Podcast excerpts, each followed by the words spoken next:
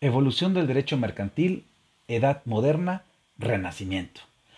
Una vez que se consolidó el Estado-Nación, los estatutos fueron reemplazados por leyes expedidas por los soberanos, pues estos eran quienes tenían la facultad exclusiva de expedir leyes.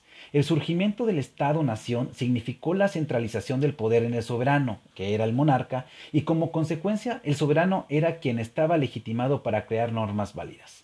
Es por esta razón que la costumbre perdió importancia frente a la ley durante esta época. No obstante, es necesario tener en mente que las leyes expedidas por los monarcas fueron resultado de las prácticas comerciales que se habían desarrollado con anterioridad.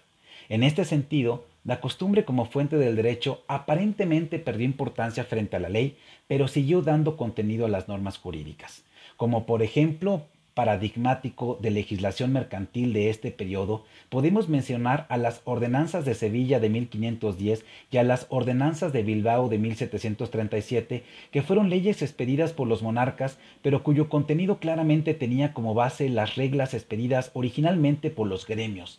También podemos mencionar a las ordenanzas de comercio terrestre de 1673 y de comercio marítimo de 1681, expedidas por el rey Luis XIV de Francia, el rey Sol, estas ordenanzas también se conocen como las ordenanzas de Colbert, pues fueron elaboradas por su ministro de Finanzas Jean-Baptiste Colbert.